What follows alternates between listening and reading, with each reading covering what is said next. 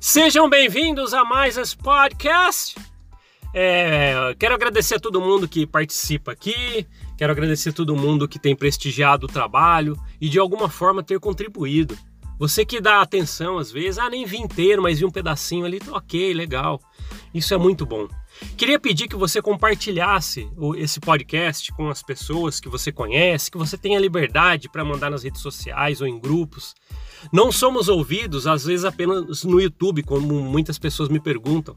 Somos ouvidos através das principais plataformas de podcast disponíveis, como Spotify, podcast do Google, entre outras é, plataformas. Então, as principais plataformas de podcast, lá estaremos sendo ouvidos também. No YouTube é bacana porque a gente consegue interagir, tem os comentários, as reações ali do gostei, então fica muito bacana a gente poder, de certa forma, entrar é, em contato um com o outro aqui, formando aquela corrente do bem. Há um tempo atrás, alguns podcasts atrás, né, eu fiz um, um bate-papo com uma mulher fantástica, com uma história de vida é, que nos ensina e nos mostra muita empatia. A Gláucia Ceciliato. Além de uma história fantástica, né, ela que passou 46 anos, quase 50 anos dentro da corporação Mormon, trabalhou para os escritórios da igreja em Salt Lake, à frente de um grande departamento de tradução. Entre os feitos que ela fez dentro da corporação, né, na verdade foi um deles foi a tradução oficial para o português do livro O Milagre do Perdão de Spencer W. Kimball. Quem não viu esse bate-papo que eu fiz com ela, eu peço a gentileza de poder ir lá ver. Eu vou deixar aqui na descrição o link, mas você também pode procurar no, nos podcasts anteriores que você vai encontrar bate-papo com Glaucia Ceciliato. E é um, um material rico.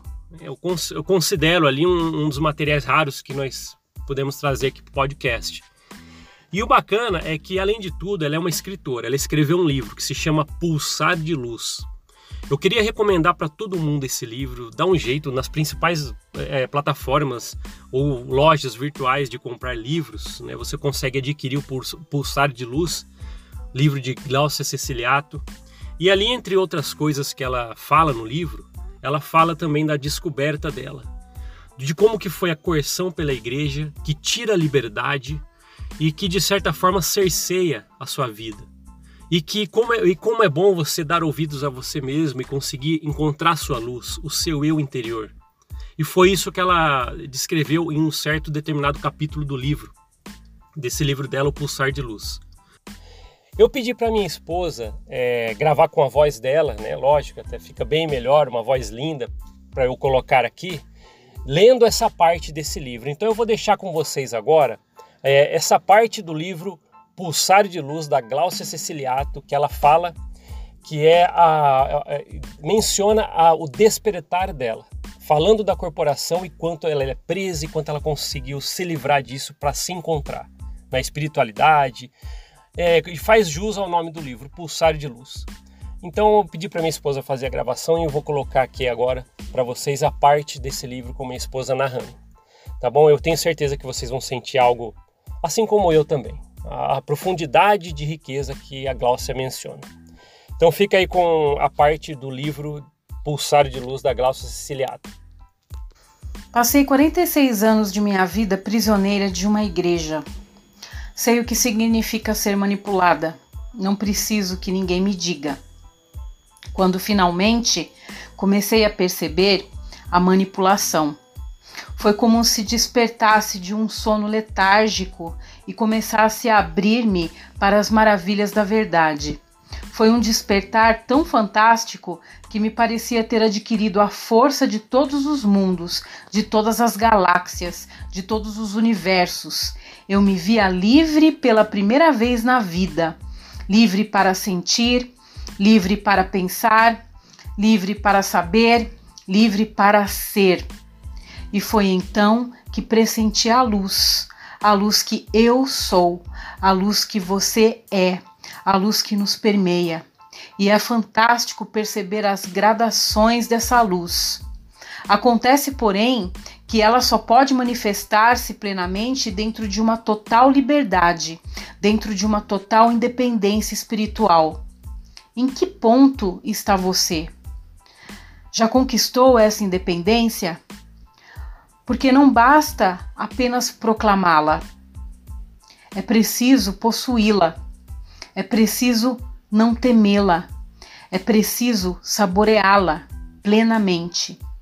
Às vezes, olhamos para uma pessoa e sua luz é tão forte que quase nos tira o fôlego.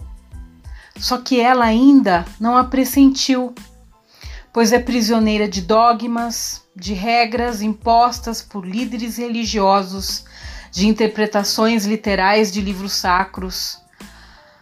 Saiba que você tem todo o direito de tomar posse de sua independência espiritual, de gritá-la bem alto, de colocá-la a serviço de sua total felicidade e transcendência.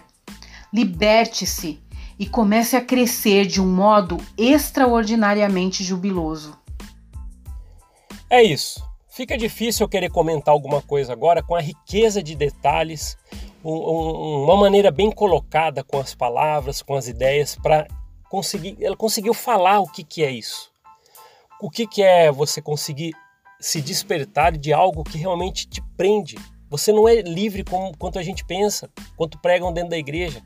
Então fica difícil comentar alguma coisa já, já sendo bem, bem dito pela Gláucia, o que ela quis dizer, por exemplo, através do despertar que ela teve. Então tá bom. É, fica a indicação aí do livro Pulsar de Luz da Glaucia Ceciliato. É, você consegue encontrar em várias livrarias digitais para você adquirir. E eu acredito que todo membro da igreja ou todo não membro deveria conhecer a história da Gláucia.